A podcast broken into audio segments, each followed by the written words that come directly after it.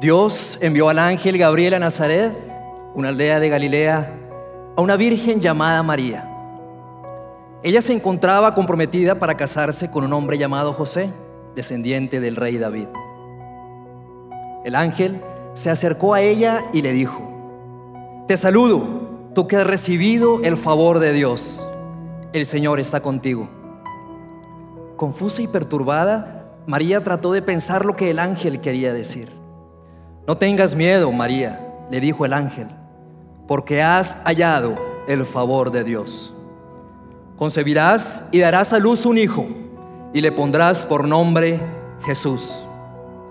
Él será muy grande y lo llamarán Hijo del Altísimo. Pero, ¿cómo podrá suceder esto? Le preguntó María al ángel. Soy virgen.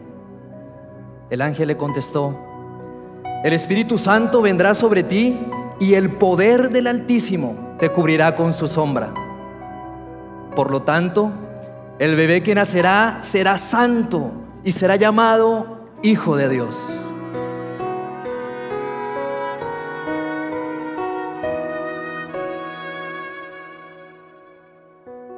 María dio a luz a su primer hijo, un varón. Lo envolvió en tiras de tela y lo acostó en un pesebre. Esa noche había unos pastores en los campos cercanos que estaban cuidando sus rebaños de ovejas. De repente apareció entre ellos un ángel del Señor y el resplandor de la gloria del Señor los rodeó.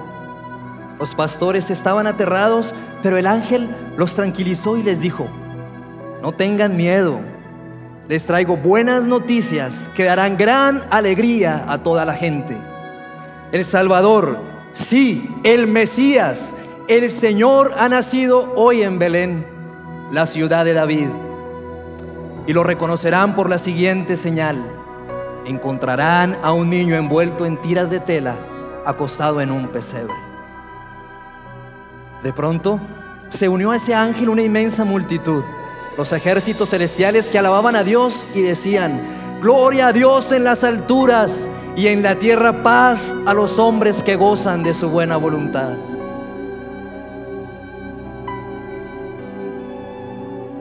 Por ese tiempo, algunos sabios de países del oriente llegaron a Jerusalén y preguntaron, ¿dónde está el rey de los judíos que acaba de nacer?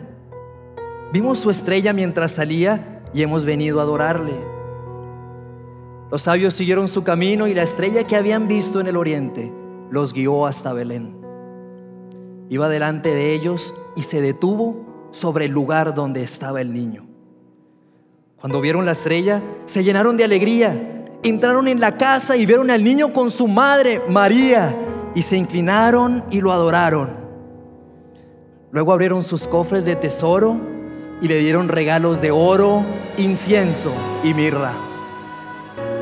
Y todo esto para cumplir la profecía que Isaías hacía 750 años atrás había dado. Pues nos ha nacido un niño, un hijo se nos ha dado. El reino descansará sobre sus hombros y será llamado Consejero maravilloso, Dios poderoso, Padre eterno, Príncipe de paz. Su gobierno y la paz nunca tendrán fin.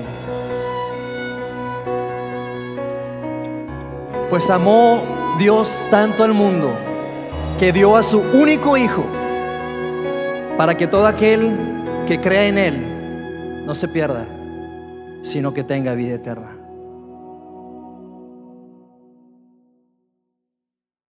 ¿Qué significa la Navidad? Entre tanto entre tantos regalos, entre tantos festejos, entre tantas posadas, entre tantas em, eh, tamales, entre tanto ponche, yo pregunto cuál es la comida eh, típica de Monterrey, ¿verdad? Y es la carne asada. Y yo pregunto, ajá, y en Navidad la carne asada.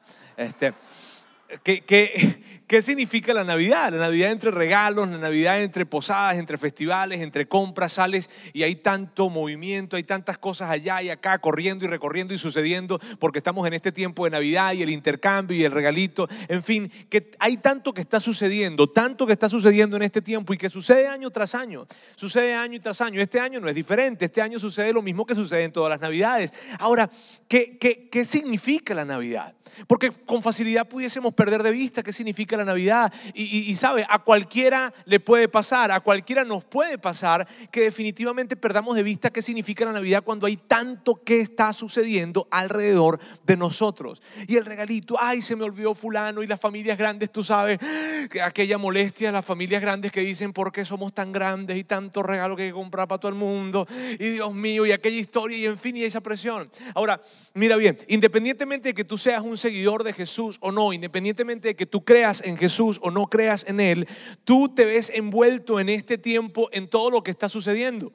Así tú no creas en, Jesús, por decirte algo, ¿verdad? Tú te ves envuelto porque, porque todos los diciembres, todo lo que está sucediendo y todo lo que está pasando gira alrededor de una fecha que es el 25 de diciembre, el día en que celebramos el nacimiento de Jesucristo. Y que sucedió hace 2015 años. Y por haber sucedido tan lejos, hace tanto tiempo, probablemente lo vemos como algo que mm, pues no sabemos si sucedió o no, o, tal vez queda esa sensación de que, bueno, se perdió de vista entre tantos años, miles de años. Imagínate qué significa realmente la Navidad.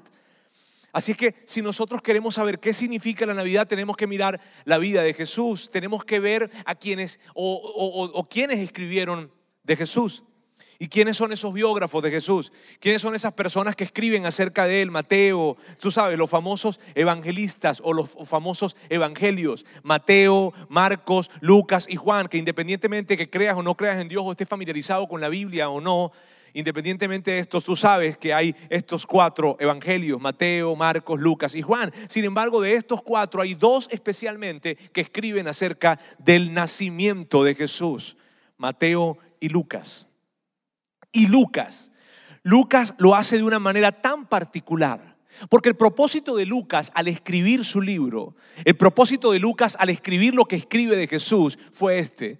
Él tomó tanto detalle y tomó tanta investigación y tomó tanto tiempo para ver, para hilar, para conectar, para platicar con personas, para buscar referentes históricos que estaban sucediendo en el momento y los describe en su libro, que su propósito fue este.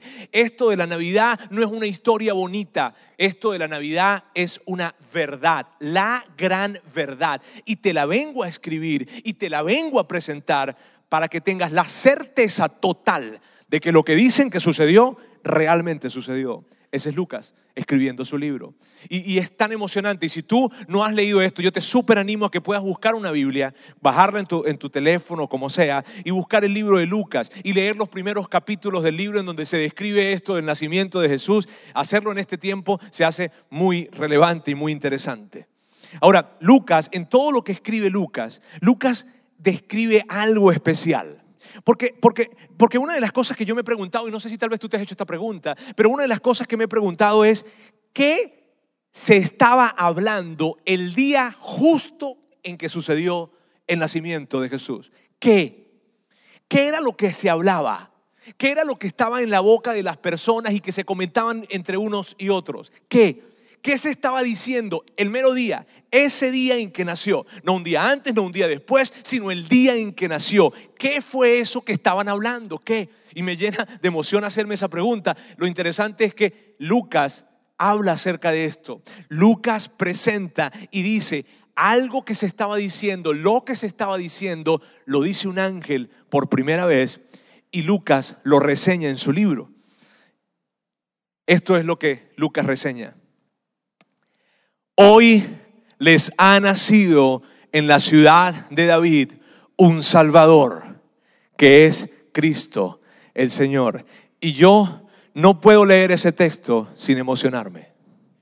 No puedo leer esto de hoy les ha nacido el día en que está naciendo Jesús. Un ángel dice, hoy les ha nacido en la ciudad de David un Salvador, que es Cristo el Señor. Y de eso se trata la Navidad. De eso se trata esta fecha. ¿De qué se trata, Roberto? De que nació un Salvador, que un Salvador llegó a la tierra hace 2015 años. La Navidad, todo lo que tú y yo hacemos y todo lo que hemos venido haciendo durante más de 2000 años tratan del hecho de que un Salvador llegó. Un Salvador que te salva de las consecuencias de tu pecado. Un Salvador que te salva de vivir una eternidad sin Dios. Un Salvador que hace posible que cada vez que tú y yo tengamos pensamientos acerca de nuestra muerte, estemos tranquilos, porque significa que aun cuando vayamos a morir y muriendo, tendremos garantía total y absoluta de que nuestra vida descansará en la eternidad con Dios. Ahora, y yo sé que tal vez ah, tenemos ese pensamiento, ¿y qué pasará? ¿Y será que hay vida o no hay vida después de la muerte? ¿Y, qué pasa conmigo? ¿Y cuando yo me muera? ¿Y si hay? Bueno, y si no hay no pasa nada, pero ¿y si hay? ¿Y qué es lo que pasa? Y Dios dice, no, te quédate tranquilo. No, hay, no, hay, no, no te preocupes por eso, porque el hecho de que Jesús haya llegado a este mundo te da la garantía total que tu futuro, tu eternidad está en manos de Dios. De eso significa.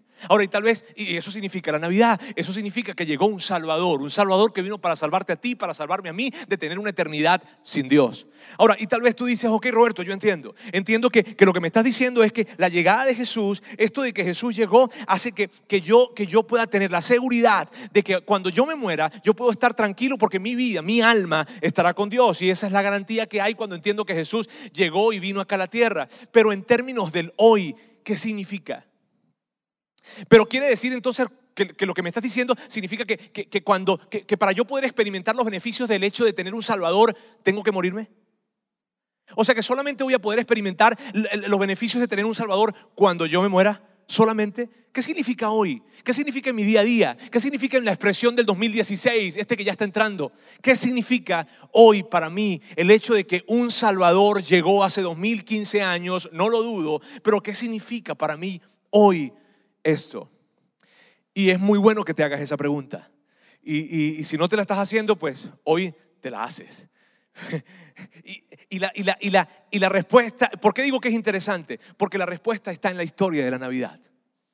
La respuesta de lo que significa un Salvador para ti y para mí hoy en nuestro día a día se encuentra en la historia de la Navidad.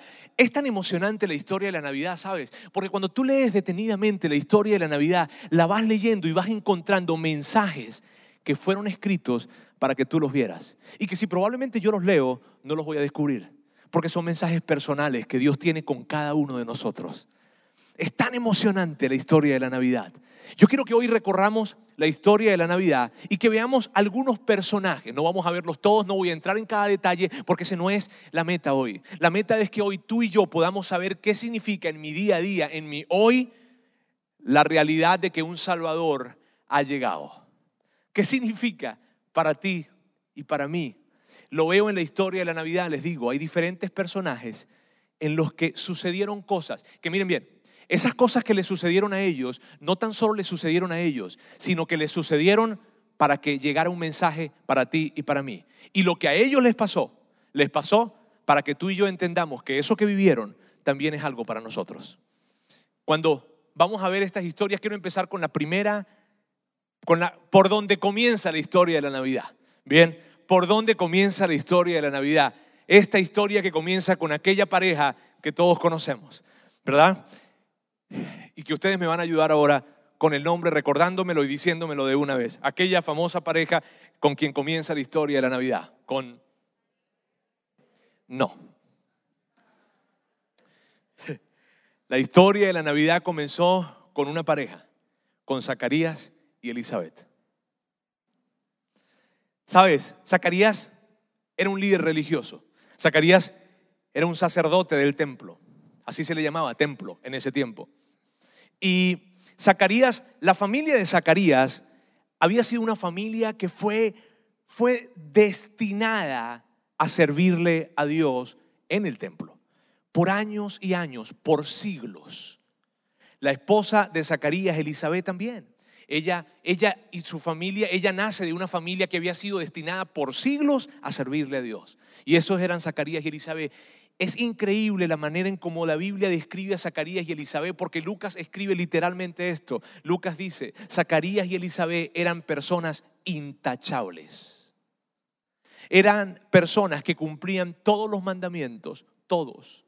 Estamos hablando de más de 600 mandamientos que ellos cumplían.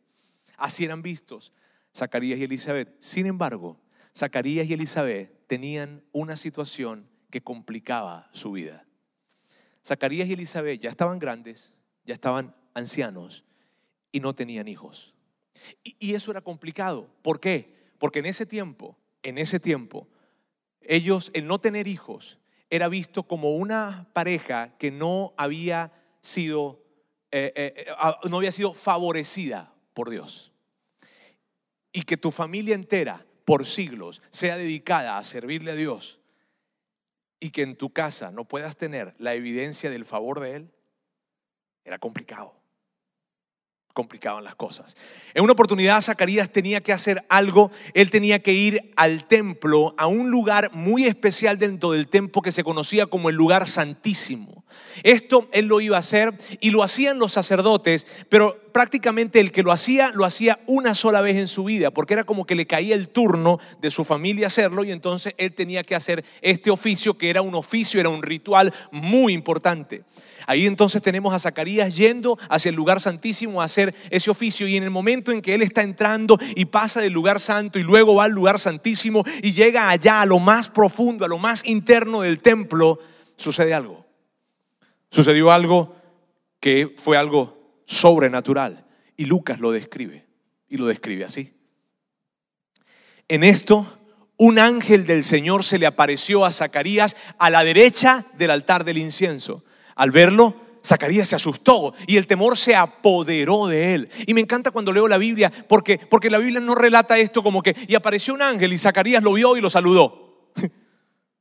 No, apareció un ángel y se asustó. ¿Por qué? Porque tú te asustas si se te aparece un ángel. Porque no es normal que se aparezca un ángel.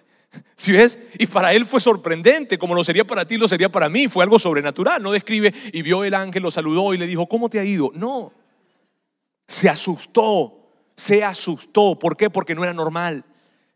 Al verlo Zacarías se asusta y el temor se apodera de él. El ángel le dijo, no tengas miedo Zacarías, pues ha sido escuchada tu oración.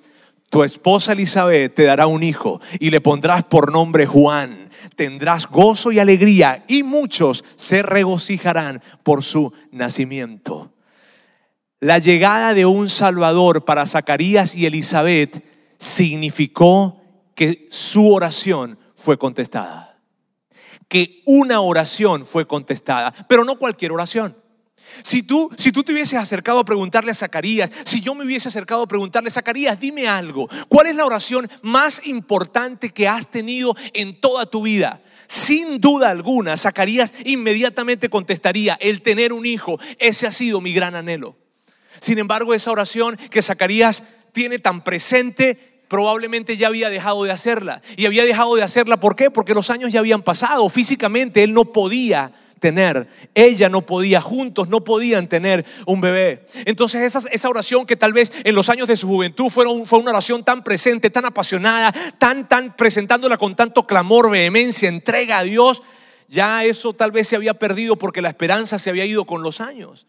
Y ya no había que pedir por algo que no podía llegar porque era un imposible. Sin embargo, la llegada de un Salvador a la vida de Zacarías y Elizabeth lo que significó fue esto. Lo imposible se hizo posible. Lo que significó fue que una oración fue contestada. Ahora, mira bien.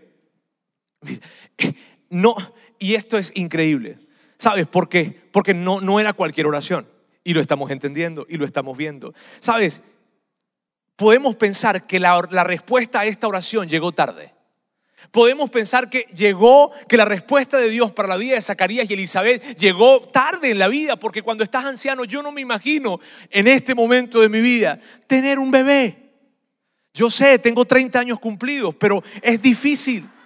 Es difícil pensarme otra vez, cambiar los, pañales, cambiar los pañales, sacar energía para estar con los niños. Es un reto, es un reto. La verdad y, Zacarías y Elizabeth, entonces tal vez tú hubieses podido pensar, pero ¿por qué? ¿Por qué en este tiempo? Zacarías y Elizabeth, ¿por qué llega en este tiempo? Podemos pensar que fue en un momento en que no tenía que haber llegado, que ese niño tuvo que haber llegado hacía años atrás. Pero no, el tiempo de Dios siempre será un tiempo perfecto. y llegó cuando tenía que llegar. ¿Por qué? Mira, porque el anhelo de todo padre, el anhelo de todo padre es que su hijo haga la diferencia. Y por eso, mira, por eso vemos a nuestros, por eso vemos a los padres cuando están en los, en los, sus hijos están jugando fútbol o están haciendo algo y tú ves a los padres, ah, y cuando meten gol, pero cuando hacen algo que no está bien, Y tú, ese es el anhelo que tiene todo padre. Por eso los padres van a los recitales de los hijos y el hijo tal vez llegó y lo que hizo fue, no sé, de vaquita o algo. Y ¡ay, qué linda esa vaca! Fue perfecta. Esa, esa, esa actuación fue perfecta. O sea, los padres tenemos eso en nuestro corazón. Ahora, ¿sabes? Si tú le hubieses preguntado a Zacarías, Zacarías, quiero que tú, ¿quieres que tu hijo haga la gran diferencia? Y él, él te hubiese dicho esto, a esta altura lo que me interesa es un hijo.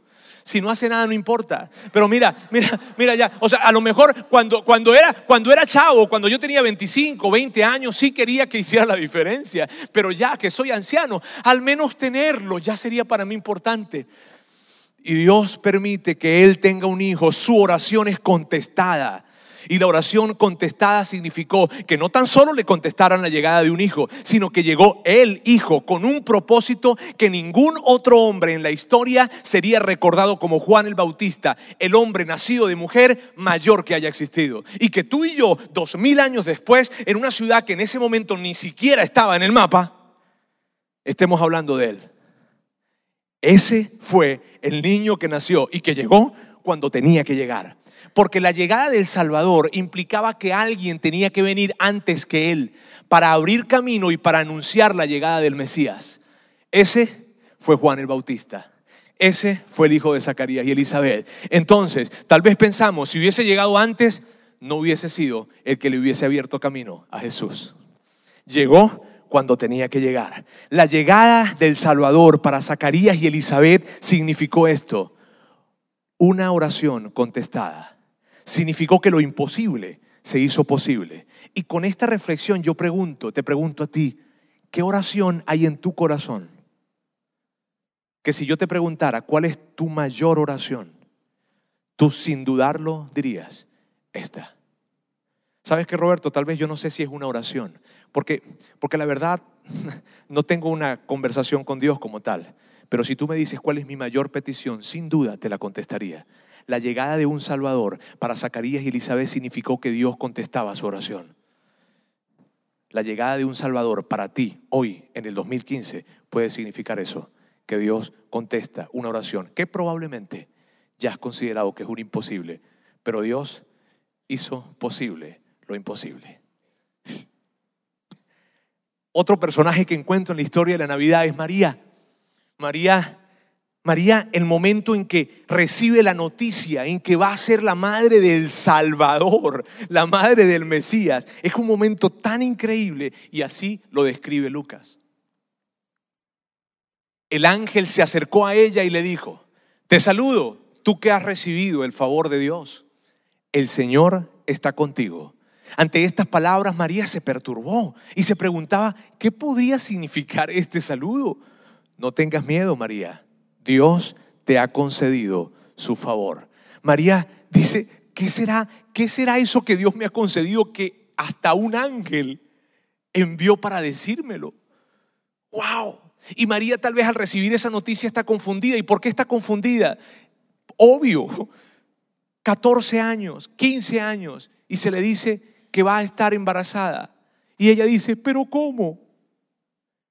No es posible. De hecho, si se ponen a pensarlo, en este tiempo una muchacha de 15 años, embarazada, sin haberse casado, ya es complicado. Hace dos mil años. Sin embargo, la noticia llega para María y de la misma forma que llega la noticia en la que ella entiende que el favor de Dios está con ella, de la misma forma llega también la fortaleza interna para atravesar ese momento y aún para disfrutarlo. Y luego Lucas describe cómo María se alegra por la llegada del favor de Dios. ¿Por qué? Porque la reflexión para ti, para mí es la siguiente. ¿Quién no podría alegrarse por el hecho de entender de que cuenta con el favor de Dios? O sea, que cuenta con Dios haciéndole favores. Que tiene la certeza de eso. Dime si eso no es un motivo de alegría. Dime si no es un motivo de alegría. No es que te voy a presentar a fulanito porque él, tiene, él te puede ayudar. No, es que tú cuentas con el favor de Dios. Eso fue lo que María se enteró, se enteró. Eso es lo que significó para María la llegada de un Salvador. Que ella podía tener la seguridad de que contaba con el favor de Dios. Para ti y para mí hoy significa lo mismo. Tú puedes tener total y absoluta seguridad de que tú cuentas con el favor de Dios y que cuando piensas en el futuro, el favor de Dios te va a acompañar. Y que cuando tú piensas en dudas, en incertidumbres acerca de lo que viene el día de mañana, mira la historia de María. Algo que era tan bueno que ni siquiera era posible pedirlo. Mira bien, pedir ser la madre del Mesías era una petición que tú no hacías, porque es algo tan bueno que no puedes creer que llegue a tu vida. Sin embargo, llegó, porque la llegada del Salvador para María significó que contaba con el favor de Dios. Ahora miren bien, hay algo que está en la historia y que está implícito en esto. ¿Cuántas cosas pudo haber hecho María? Me explico. María, a los 14 años ella recibió esta noticia. María no tuvo el tiempo suficiente para hacer las cosas necesarias para poderse ganar el favor de Dios. Y con eso hay un mensaje. El favor de Dios en tu vida y en la mía no tiene que ver con las cosas que hagamos tiene que ver con el Dios que nos da el favor. Su amor y su bondad para ti, para mí, con certeza que signifique este tiempo que podemos contar con el favor de Dios. Y yo no sé si eso a ti te ayuda a mirar hacia el futuro con seguridad, pero yo me paro frente al 2016 diciendo esto, yo cuento con el favor de Dios. Hay, un, hay, hay una pregunta que quiero hacerles. Cuando, cuando, cuando cuando se enteran de algo muy bueno, cuando se enteran de, cuando reciben una buena noticia, ¿sabes? Eso de que eh, eh, fueron promovidos en el trabajo o que, o que alguien que tenía una deuda ahora se las pagó, ¿verdad? O, que probablemente están embarazados y o hay una noticia, una noticia increíble que llega, la mejor noticia, cual sea la mejor noticia para ti. ¿Quién es la primera persona a quien llamas? ¿Cierto que, ¿Cierto que llamamos a la persona que es más importante para nosotros? ¿Cierto que agarramos el teléfono y de inmediato decimos, ah, si estamos casados, mi amor? Espero, ¿no? O sea, es poco, es, difícil de repente, ¡Ah, suegra, me... No, o sea, eh, Sabes, llamas a la persona que es más importante para ti. Cuando recibes una noticia, una increíble noticia, la mejor noticia, lo que haces de inmediato es llamar a la persona que es más importante para ti para decirle, oye, ¿sabes qué? Me promovieron, oye, ¿sabes qué? Estoy embarazada, oye, ¿sabes qué? En fin, pero llamas a la persona que es más importante para ti. Entonces yo me hago esta pregunta, ¿cuál fue la primera persona que Jesús, que Dios, perdón, tomó el teléfono para llamar y decirle, ¡Ah! nació Jesús? ¿Quién es esa primera persona que Jesús toma el teléfono para llamar y decirle, hey, epa? Si es venezolano le hubiese dicho, epa, eh, hey, nació Jesús. ¿Cuál es la primera persona a quien Dios le da la noticia? ¿No es interesante eso? ¿No es interesante saberlo? ¿Quién es esa persona que tiene tanta importancia para Dios como para decirle la noticia de primero?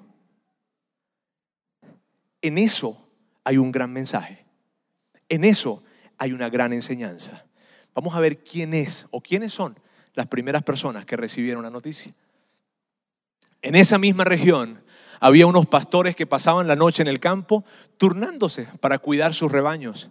Sucedió que un ángel del Señor se les apareció. La gloria del Señor los envolvió en su luz y se llenaron de temor. Y otra vez, y se llenaron de... No fue como que, ah, hola, ¿cómo estás? No, no era normal que apareciera un ángel. Se llenaron de temor inmediatamente. Pero el ángel les dijo, no tengan miedo, miren que les traigo buenas noticias que serán motivo de mucha alegría para todo el pueblo. Hoy les ha nacido en la ciudad de David un Salvador que es Cristo el Señor las primeras personas que recibieron la noticia, si tú me hubieses preguntado a mí, a ver, o si Dios me hubiese consultado a mí, ¿verdad? Para decirme, oye, ¿quién crees que deberían saber? ¿Quién, quieres, ¿Quién crees que deberían ser las primeras personas que sepan la llegada de Jesús? Óyeme, ¿quiénes lo están esperando? Eh, los que están todo el tiempo pidiendo por esto. Bueno, yo te sugeriría que fuera ahí en Lázaro Cárdenas, eh, eh, en fin, Vidaín. Ellos deberían saberlo de primero, ¿sabes? Tu iglesia debería saberlo de primero. Menos mal que no estaba vivo yo en ese tiempo como para que Dios me consultara. Porque en esto Dios decide hacerlo. ¿Con quién? Con los pastores. ¿Y quién eran los pastores? ¿Qué, qué, qué, qué, podemos pensar que eran los pastores en este tiempo? Porque probablemente para ti, para mí es difícil pensar en pastores o en términos de pastores, porque hoy en día no tenemos pastores como tal. Me refiero a los que están descritos acá.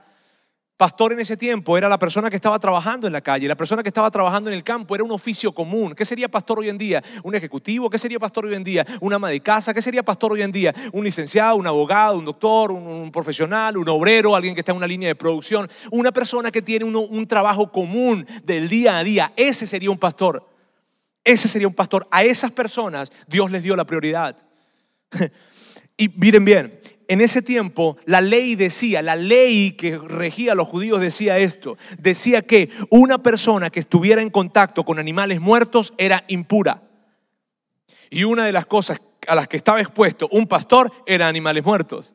A limpiarlos del camino, a tomar la oveja que murió y a quitarla, a tomar las serpientes que estaban, matarlas, probablemente tomarlas y quitarlas. Un pastor que estaba en ese tiempo estaba en constante exposición de impureza. Y, es tan interesante entonces que Dios haya enviado la noticia de primera mano a los pastores. ¿Por qué? Porque las personas a las que muchos considerarían menos aptas fue las que Dios les dio la prioridad. ¿Qué persona puede en este lugar pensar que es menos apta de estar cerca de Dios?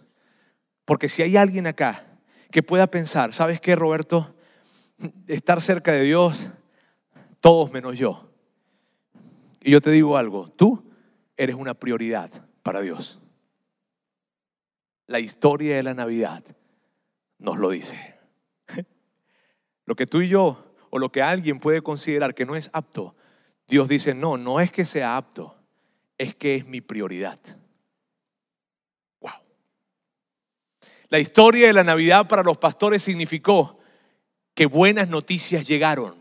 La historia de la Navidad para los pastores significó, con la llegada del Salvador, llegaba la posibilidad de estar cerca de Dios, aún cuando muchas personas pensaban que ellos no podían o no debían. ¿Quiénes piensas tú hoy en día que no pueden o que no deben? Ellos son prioridad para Dios.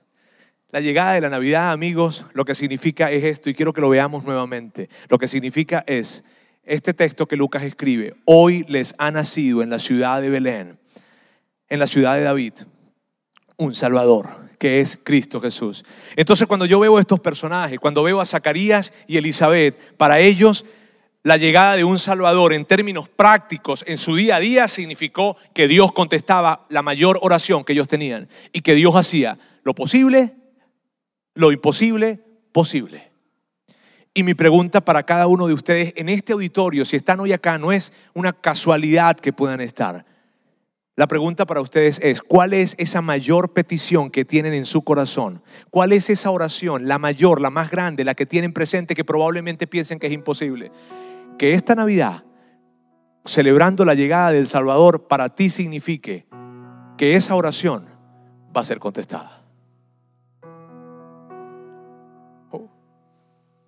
No solo para Zacarías y Elizabeth pasó esto. Pasó para ti. Pasa para mí. Que esta Navidad para María significó la llegada del Salvador que podía contar con el favor de Dios y recibir lo más grande que alguien pudiese recibir, aún cuando ni siquiera lo estaba pidiendo. Que la llegada del Salvador para ti en esta Navidad signifique lo siguiente, que puedes tener certeza y seguridad que Dios te da su favor. Pero Roberto, me falta hacer muchas cosas para ganarme su favor. No se trata de lo que tú puedes hacer, se trata de su amor. Se trata de que Él te da su favor. Cuando pienso en Zacarías, Elizabeth y María, pienso en esto. Nunca es demasiado temprano para recibir el favor de Dios, pero también nunca es demasiado tarde para recibir el favor de Dios. Para los pastores significó que buenas noticias llegaron y que podían estar cerca de Dios. Para ti, para mí, significa este año y cuando tú y yo estemos esta semana celebrando esa cena en familia, que podamos celebrarla con esta convicción. La llegada del Salvador significa la llegada de buenas noticias en mi vida. Significa que puedo estar cerca de Dios. Hay una noticia, hay una, una historia, perdón, hay una historia que yo leí hace tiempo es de una jovencita, una muchacha que ya había pasado la adolescencia y estaba en edad de juventud temprana, y tuvo una gran discusión con su papá. Hubo grandes discusiones, grandes tensiones en la familia y ella, ella se va de la casa enojada, molesta. Su papá desde que ella era pequeña siempre la llevó al ballet. Ella aprendió a bailar como nadie, bailaba increíble, como una gacela, era tan linda bailando y su papá siempre la llevaba a esto, pero llegó el momento en donde la adolescencia y la juventud trajo muchas complicaciones y ella se va enojada de casa. Se va, se va, toma sus cosas y se va kilómetros, kilómetros, kilómetros a otra ciudad. Cuando llega, tiene que vivir, tiene que buscar la manera de hacerlo. Pero ¿qué es lo que ella sabe hacer? Lo único que sabe es bailar. Entonces trata de conseguir un trabajo con esto. Y lo más cercano que consiguió fue de bailar. Pero no de bailar en el teatro en donde siempre lo hacía de pequeña, sino ahora está bailando en un bar, en un bar para hombres. Ella termina haciendo esto porque tiene que vivir y tiene que hacer algo y entonces lo hace con lo único que sabía hacer. El diciembre o la Navidad de ese año, ella recibió una carta. Una carta, un sobre con una carta dentro. En ese sobre, ese sobre venía de su papá. Ahora, ese sobre le llegó al bar donde ella vivía, inclusive, porque allí tenía una pequeña habitación. Lo cual significó mucha vergüenza para ella, porque significaba que su papá sabía en dónde estaba y lo que estaba haciendo. Ella recibió la carta y cuando recibió la carta no quiso leerla. Pasó un año y el siguiente año, en la misma fecha, volvió a llegar otra carta de su papá. Ella la volvió a ver, no la quiso abrir y la dejó allí. Pasó el siguiente año y volvió a llegar una carta en la misma fecha de Navidad y ella vio la carta llena de indignación porque, por, por la vergüenza que sentía y no la quiso abrir. La vergüenza era más grande. el hecho de verse, de saberse allí, de saber que su papá sabía en dónde estaba, le implicaba que no quería abrir esa carta, no quería leer lo que su papá le estaba por decir y tal vez era, no sé. Entonces pasaron años y años y años y todos los años en la misma fecha llegaba una misma carta, un mismo sobre de su papá en esa fecha de Navidad y ella nunca los abría. Un día, después de muchos años, se sintió tan triste. Había pasado ya mucho tiempo y tal vez la melancolía de estar lejos de casa tantos años y ver cómo su vida o dónde su vida había llegado, la llevó a abrir una de esas cartas. Cuando abrió una de esas cartas, la leyó y su corazón se colocó tan pequeño y sus ojos se llenaron de lágrimas, porque la carta lo único que tenía era una pregunta. Había una sola línea en esa hoja, una sola línea y era una pregunta. Abrió otro de los sobres y fue increíble para ella ver que todas las cartas que eran llegadas en Navidad tenían la misma pregunta. No tenían nada más, no decían otra cosa, no venían para señalar, no venían para nada, solamente había una pregunta. Ella con lágrimas en sus ojos, tomó su ropa, tomó lo poco que tenía y se fue hasta la casa de su papá, kilómetros, llegó para el día de la Navidad, abrió la puerta de su casa, vio a su papá en medio de la sala, en medio de fiesta, en medio de cena, su papá voltea, la ve, ella está en la puerta, sus ojos se consiguen y entonces ella le dice, sí, papá, sí. La pregunta que había en la carta era esta, ¿bailarías otra vez conmigo? Todos los años fue la misma invitación. Y ella llegó y le dijo, sí, papá, sí. La llegada de un Salvador, la llegada de la Navidad significa que llegó el Salvador. La llegada de la Navidad significa Dios tocando a tu puerta. La llegada de la Navidad significa que llegó el mejor regalo. Un regalo que para que sea una realidad en tu vida, lo único que necesitas hacer es creer. Lo único que necesitas hacer es decir esto, sí, papá, sí. Y yo quiero hacer una invitación hoy.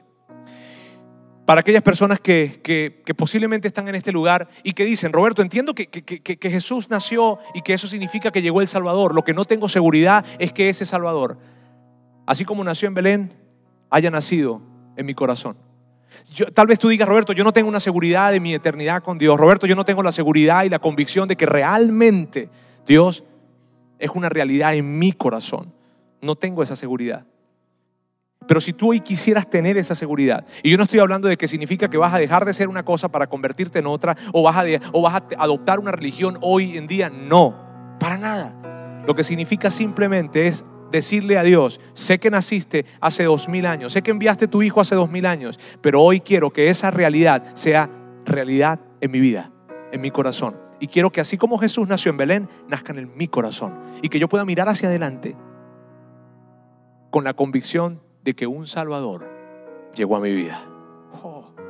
Si tú estás preparado para eso, si tú te sientes listo, si tú dices, ¿sabes qué, Roberto? Yo quiero hacer eso. Yo no quiero tener incertidumbre con respecto a mi futuro e incertidumbre con respecto a Jesús. No, no, no, no, no, no. Yo quiero tener la seguridad de un Salvador naciendo en mi vida. Y si tú, si tú te sientes listo para esto, yo te voy a guiar en una oración. Eso es lo que yo voy a hacer. No, no te tienes que levantar, no tienes que venir acá, no tienes que hacer nada, nada. Solamente en el sitio en donde estás, poder hacer una oración en la que yo te voy a guiar, en un momento te voy a guiar. Ahora, si tú estás con nosotros y no te sientes listo y tú dices, ¿sabes qué, Roberto? Yo vengo para acá, es mi primera vez, no me, no me hagas esto. Si es la primera vez que tú estás con nosotros y no te sientes listo, por favor, no hagas esta oración. No, tienes por qué hacerla, no la hagas. Pero yo te quiero pedir algo. Sigue viniendo, sigue acompañándonos. En este lugar tú puedes pertenecer sin creer. Este es un lugar de puertas abiertas. Ahora, si tú te sientes seguro, si tú te sientes listo para eso, yo quiero que tú hagas esta oración conmigo. Ahora vamos a cerrar, yo te voy a decir lo que va a pasar. Vamos a cerrar nuestros ojos y vamos a hacer esta oración. Yo te voy a guiar y tú la vas a hacer allí donde estás. Yo voy a hacer la lenta para que tú me puedas guiar, para que tú me puedas seguir. Y luego vamos a terminar, los, músicos van a pasar, van a estar acá y vamos a terminar hoy cantando. ¿Está bien? Vamos a terminar con una canción que sea como una especie de sello para aquellos que hoy están haciendo esa oración. ¿Está bien? Quiero invitarles entonces, por favor cierren sus ojos y repiten conmigo dónde están. Dios, gracias por el día de hoy. Gracias porque hoy no tan solo recordamos que tú enviaste a tu Hijo y que tu Hijo, Jesús, nació en Belén y, y, que esto significa la llegada de un Salvador, sino que hoy quiero tener la seguridad de que ese niño que nació hace dos mil años, hoy nace en mi corazón. Hoy quiero pedirte que me perdones por mis pecados, por mis faltas, por mis equivocaciones. Y quiero pedirte que habites en mi corazón. Quiero pedirte que nazcas en mi corazón. Sé que la Navidad significa tú tocando la puerta, pues hoy yo la abro. Dios, quiero que habites dentro de mí, Jesús, quiero reconocerte como mi único y como mi suficiente Salvador.